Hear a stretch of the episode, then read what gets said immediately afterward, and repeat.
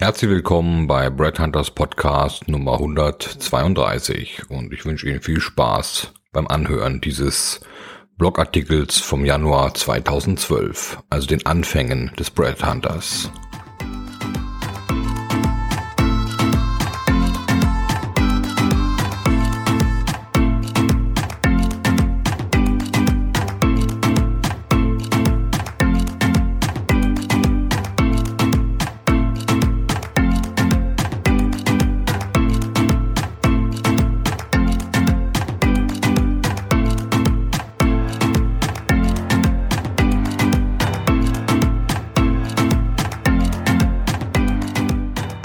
Ja, schön, dass wir eingeschaltet haben. Wie gesagt, diesmal gehen wir zu den Anfängen des Brad Hunters zurück, also eigentlich äh, warum Brad Hunter gegründet wurde. Und dazu habe ich ein altes Interview von äh, dem Orientalist und Autor Johann von Z herausgesucht, der am 10. Jänner 2012 äh, den Headhunter und Generalisten Thomas Zahlten im Wiener Café Schwarzenberg getroffen hat und äh, über Headhunting und das Jahr 2012 zu sprechen. Und ja, ich wünsche Ihnen da viel Spaß. Äh, wie gesagt, das ist einigermaßen die Intention, warum Brad Hunter 2012 gegründet wurde und die Wurzeln dazu liegen schon im Jahr 2011. Viel Spaß und gute Unterhaltung. Herr Charlton, schön, dass Sie es möglich gemacht haben, eine Tasse Tee und Kaffee etwas über Ihr neues Projekt uns zu erzählen. Ja, natürlich äh, sehr gerne. Man muss ja jede Chance nutzen, sich bei einer wissbegierigen Öffentlichkeit zu präsentieren. Und natürlich das Café Schwarzenberg ist ja auch ein altehrwürdiger Platz dafür. Nun ja, also Sie nennen sich ja Bretthunter. Wie kommt man denn eigentlich auf so einen Namen? Schießen Sie auf Boote, weil Sie keine Enten finden? Um Gottes Willen, nein. Ich bin zwar äh, sehr für alles britische Tradition, Kultur, aber Enten abzuballern äh, war jetzt nicht meine Intention. Brad Hunter oder Brad Hunting habe ich äh, von ihrem im Sommer 2011 veröffentlichten Buch übernommen, in dem Sie ja, sehr geehrter Herr von Z, äh, über ja, Personalberatung geschrieben und gesprochen haben. Der Untertitel lautete bekanntlich damals äh, Brett Hunting, Brotjob mit Kopf oder Kopfjagd mit Brot und soll vielmehr auf das altbekannte Problem der Branche hinweisen, dass Personalberater manchmal nach äh, Personen nur wegen des Geldes oder aus Umsatzdruck suchen und diese einfach nur vermitteln. Personalberatung, wie ich sie verstehe, ist jedoch tiefer und vielschichtiger. Man kann dem Kunden nicht einfach etwas verkaufen, von dem man keine Ahnung hat und die Lösung nicht kennt. Denn Beratung hat meiner Meinung nach äh, mehr mit Analyse und Erfahrung als mit Sales zu tun. Kugelschreiber können Sie in Stückzahlen verkaufen und quick and dirty raushauen. Aber als Headhunter sollte man nie vergessen, dass man mit Menschen arbeitet. Da sind Qualität, Diskretion, Sensibilität oberstes Gebot in unserer Branche. Nun ja, also Berater gibt es ja heutzutage viele in der Welt. Es ist fast äh, seit Mitte der 90er Jahre ein Trend geworden. Jeder ist und will Berater sein. Ich habe ja in meinem Buch äh, Bretthunting auch darüber geschrieben, äh, wie definieren Sie denn einen guten Berater, Herr Zahlten? Ja, stimmt genau. Äh, und Ihre Definition eines Beraters deckt sich ja fast mit meiner. Beratung, wie ich sie verstehe, beruht auf Berufs- und Lebenserfahrung. Man kann nicht mit 20 oder 30 Jahren Berater sein, frühestens mit 45 oder 50. Es kommt natürlich immer auf die Branche an. Die Personalberater, von denen ich in München und Wien lernen durfte, waren meistens zwischen 48 und 60 Jahre alt äh, und hatten zuerst äh, einen äh, ja, langen oder fixen Job in der Branche, den sie dann ab 45, 50 aufgegeben haben, um Personalberater zu werden. Heutzutage wollen viele gerne das schnelle Geld machen und äh, der Zeitgeist lässt dies leider auch oft genug zu, dass 20 bis 30-jährige Personen in zwei bis vier Jahren äh, schnell Millionen machen. Ja, wir kennen das aus der IT-Branche, Zuckerberg, Google und so weiter, äh, wofür die Generationen davor oft ja 20, 30 Jahre gebraucht haben, um so ein Vermögen aufzubauen. Äh, Beispiel Karl Blaschek zum Beispiel in Österreich, der Gründer von äh, Billa oder Steve Jobs. Äh, ich bin da doch lieber für das Letztere, weil diese wissen, was sie tun und nicht einfach blind in die Luft schießen in der Hoffnung, etwas zu treffen. Ich verstehe. Das heißt, die jungen Berater sind also alle Schraubenschläger oder nur karrieregeil? Nein, nicht alle, aber sicherlich ist das äh, Zeitgeist, äh, dass 75 Prozent der 20- bis 30-Jährigen äh, oft sehr von sich überzeugt sind, weil ihnen eben die Möglichkeiten geboten wird, ja, sich mehr über tolle Titel aus dem angelsächsischen Raum zu definieren, als über wirkliche Erfahrung und Wissen. Die Selbstüberschätzung der Jungen heutzutage führt oft zu Zockereien an der Börse oder äh, zu Nichtbesetzung der Position in der Personalberatung. Der Dumme ist der Kunde, dessen Geld in beiden Fällen futsch ist. Und ja, alte Weinstöcke bringen eben sozusagen den besten Wein, wie ich meine. Naja, aber Sie sind auch erst 35 Jahre alt. Hört sich aber wie Ihr eigener Großvater an, was Sie da von sich geben. Mögen Sie denn Ihre eigene Generation überhaupt nicht? Ja, das ist eine gute Frage. Ich glaube wirklich, dass ich vielleicht im Inneren mehr wie die 70 bis 95-Jährigen denke. Eine Generation von Machern, die wussten, wovon sie sprechen, die Kriege erlebt haben, die bescheiden waren und die sich eben vieles aus dem Nichts erarbeitet haben, ähm, aber natürlich auch das notwendige geistige Know-how dazu hatten. Äh, diese Generation äh, hat äh, meinen größten Respekt, weil sie eben sozusagen viel geleistet hat, aber es auch nicht so zur Schau trägt, wie viele Neureiche das machen. Aber natürlich ähm, ja, sind sie alle oft in Pension und äh, ja, es ist, bildet sich einfach eine andere äh, Führungsriege momentan, die mehr auf äh, Zockerbusiness aus ist oder auf, ähm, ja, sagen wir, äh, Wissen einkaufen und man selber muss sich eben nicht auskennen, sondern man kauft sich einfach das Wissen dazu und managt nur noch. Ja, ich sehe, wir verstehen uns in diesem Punkt. Ich nannte das den Pakt der Enkel mit den Großeltern in meinem ersten Buch Mumumu, das äh, Jahr 2009 erschienen ist. Auch ich sehe hier eine große, große Chance darin, ähm, ja, wenn die heute 70 bis 95-Jährigen ihr Wissen an die 25 bis 35-Jährigen weitergeben.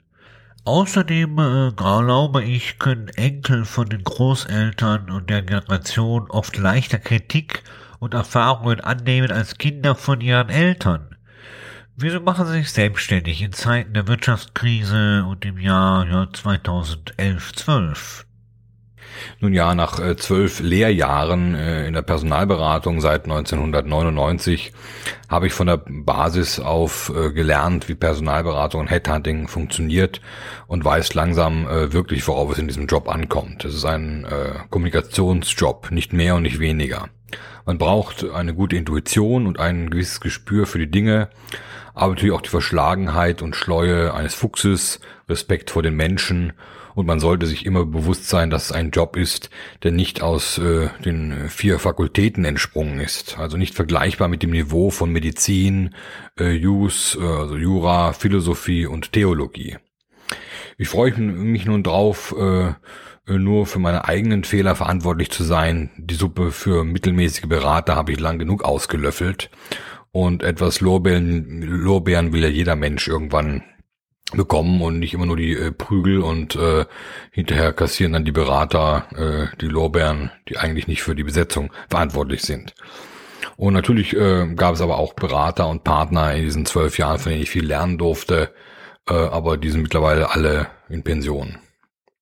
Sehr interessant. Ja, und was machen Sie denn nun anders als die anderen Headhunter? Ich verstehe mich selbst als Generalist, der den Job komplett erledigt und äh, eben von der Basis aus gelernt hat. Also ich betreue das Projekt wirklich von A bis Z ähm, viele der großen Beratungen haben den Job des Personalberaters in äh, drei bis vier Teile aufgeteilt. Das heißt, ein Praktikant oder Student macht den Research, also sucht die Kandidaten. Ein BWL-Absolvent äh, macht dann die Vorauswahl, ein Senior die Akquise und den Feinschliff. Manchmal akquirieren auch die Jungen und versprechen schnell Dinge, die dann später nicht haltbar sind, den Kunden, da sie unter Umsatzdruck stehen und äh, Beratung als reinen Sales sehen. Bei dieser Aufteilung äh, gehen zum einen oft wichtige Informationen verloren, zum anderen hat man nicht selten drei unterschiedlich äh, denkende Häuptlinge im selben Haus. Und viele Köche verderben den Brei, das wissen Sie ja. Also der Research hat eine andere Vorstellung vom idealen Kandidaten wie der Consultant und wie der Kunde und wie der Senior. Und das erschwert dann oft am Ende die Suche. Hinzu kommt, dass alle zuerst höchste äh, Kandidatenansprüche haben am Anfang des Projektes und dann nach zwei, drei Monaten oft äh, froh sind, wenn sie überhaupt irgendwen finden, den sie dem Kunden vorstellen können. So, sowas passiert, äh, wenn man einfach ins Blaue hinein akquiriert, aus Umsatzdruck, ja, weil man natürlich teure Büro- und Personalkosten hat. Und ja, wie ich schon sagte, viele Köche verderben da den Brei. Das heißt, sie sind sich also wirklich für die Drecksarbeit nicht zu schade und äh, machen also das Projekt von A bis Z. Wieso eigentlich? Schauen Sie, alle wollen eigentlich immer nur Berater äh, sein und das Honorar kassieren, weil das sozusagen der Job ist, wo es die Lorbeeren gibt. Äh, das sind die Schmankerl in der Branche. Ich finde, wenn ich meine langjährige Erfahrung in alle Teilbereiche der Beratung einfließen lasse, profitiert der Kunde nur davon eigentlich.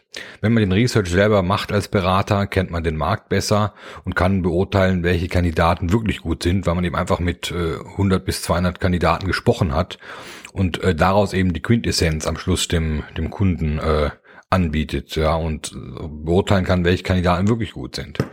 Außerdem ist der Research die Basis der Beratung. Ist dieser gut gemacht, äh, ist das darauf folgende Kandidateninterview ein Spaziergang. Hat ein Berater keine Research-Erfahrung, so verspricht er dem Kunden unwissend bei der Akquise das Blaue vom Himmel und stellt dann nach vier Wochen fest, äh, beziehungsweise sein Praktikant den Research macht, dass die Position so gar nicht besetzbar ist, ja, weil es keine Kandidaten gibt oder weil das Jahresgehalt vom Kunden viel zu gering angesetzt ist, ja. Äh, und ja, in manchen Branchen gibt es wirklich für den Österreich ja, zehn Spezialisten, in Deutschland gibt's 50 Spezialisten und das war's dann. Ja. Und wenn die nicht wechseln wollen, dann ist es, ist es, muss man die Position ändern. Ja.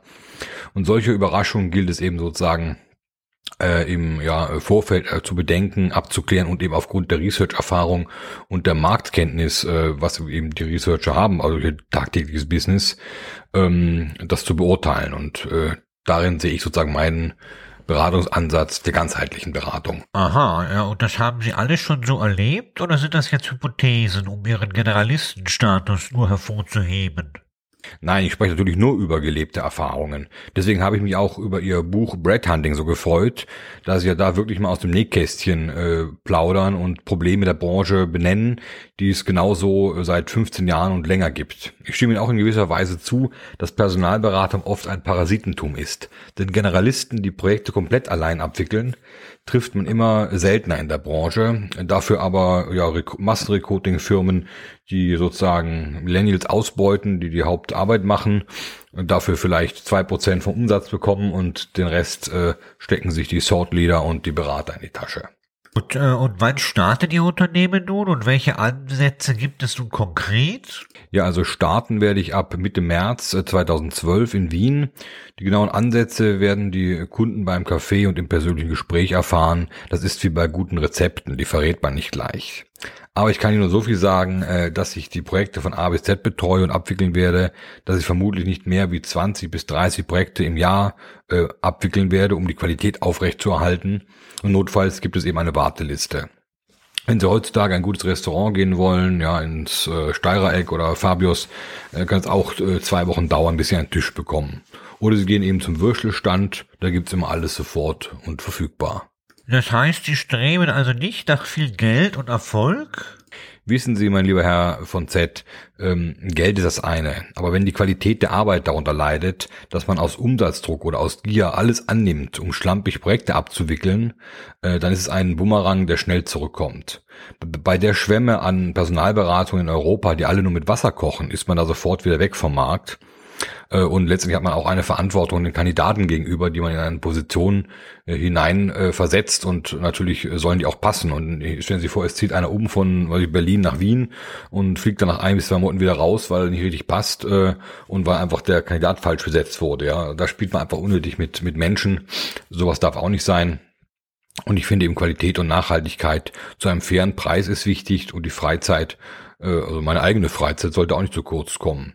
Denn was bleibt äh, im Leben, sind natürlich die schönen Erinnerungen und äh, selten das Geld. Das können Sie nicht mitnehmen. Und ich habe auch den Anspruch, natürlich äh, hart zu arbeiten, ja, sagen wir 40, 50 Stunden die Woche. Aber ich will genauso noch ins Theater gehen, äh, Bücher lesen, mit meiner Familie und Freunden Zeit verbringen, zu ko kochen, zu reisen. Und äh, was nützt mir da der, der dritte Porsche und die zehnte Ferienwohnung? Was meinen Sie, ist nun genau alle kochen mit dem gleichen Wasser? Nun ja, also eine Marke oder international zu sein ist das eine. Aber wie es dahinter oft ausschaut, wissen die wenigsten. Heutzutage gibt es viele Hochglanzberatungen, Brands, die angeben, die Besten zu sein und dahinter ist da ein chaotischer Sauhaufen, der die Kunden durch modisches Auftreten der Berater und mit alten glorreichen Zeiten oder dem Markennamen lockt. Ja. Viele Beratungen reden von großer Datenbank und super Netzwerk und sind alles smart und super, aber in der Praxis sieht das dann ganz anders aus, dass der Azubi den Research macht, weil die Datenbank veraltet ist und auch keine Zaubermaschine, die die Lebensläufe ausspuckt. Und am Ende ist man froh, irgendwen beim Kunden präsentieren zu können, damit endlich Ruhe gibt und die Kasse klingelt. Und wofür sind Sie eigentlich nun? Ich bin eigentlich nur für altbewährte Standards, Qualität, Demut, Effizienz und Transparenz in der Personalberatung. Wir müssen wieder ein Niveau erreichen, wie es Mitte der 90er Jahre äh, es damals gab, damit sich die Spreu vom Weizen äh, besser trennt. Die Kunden müssen dafür sensibilisiert werden, für überzogene Honorare, für Leistungen, welche keine sind und teure Büros, die ein Viertel des Jahresumsatz verschlingen, sind nicht mehr zeitgemäß. Gerade in Zeiten der Wirtschaftskrise sind neue Preismodelle und Leistungen gefragt. Ich sage immer, wer bei Aldi und Hofer kauft, fährt länger Porsche Cayenne und ja, wer den Bretthunter ruft, der fährt sogar Bentley. Guten Tag. Herzlichen Dank, Herr Charlton, und viel Erfolg für Ihr Projekt am März 2012. Ja, äh, vielen Dank für Ihre Aufmerksamkeit. Das war, wie gesagt, ein Text äh, aus dem Jahr 2011, 12. Ähm, ja, acht, neun Jahre alt. Ähm, wird, hat es ihnen Spaß gemacht. Viele Sachen lassen sich natürlich auch auf die heutige Zeit übertragen. Und ja, auch gerade in Corona-Zeiten, wo die Welt auch wieder transformiert wird seit äh, 2020, hilft es vielleicht auch wieder auf die Kosten zu schauen oder sich zu reduzieren. Äh, wie gesagt, wenn Sie dazu Fragen haben, schreiben Sie mir. Ich berate Sie gerne, denn auch das Bread Hunter Business Modell ist so, dass wir äh, unser Geld nicht in teure Büros stecken, sondern eher in äh, ja, teure Tools, äh, äh, smarte Datenbanken und äh, trotzdem sicher es mit den großen äh, Titanic-Schiffen dieser Welt aufnehmen, äh, locker. Wir haben ein Netzwerk in über 80 Ländern. Äh, unsere Preise decken eigentlich die Arbeitsstunden ab. Das heißt, äh, wenn wir äh, ja 15 oder 20.000 Euro für ein äh, äh, ja, eine Besetzung oder Honorar bekommen, dann können Sie auch da sicher sein, dass da mindestens 100 bis 200 Arbeitsstunden dahinter stecken. Und wenn Sie ein bisschen unternehmerisch äh, ja, denken, dann wissen Sie, dass es eigentlich äh, kein teurer äh, Betrag ist, den Sie da ausgegeben haben für eine erfolgreiche Personalsuche. In diesem Sinne, viele Grüße aus Wien und das war ein Brad Hunter History Podcast aus dem Jahr 2012, aufgenommen am 3. Februar 2021.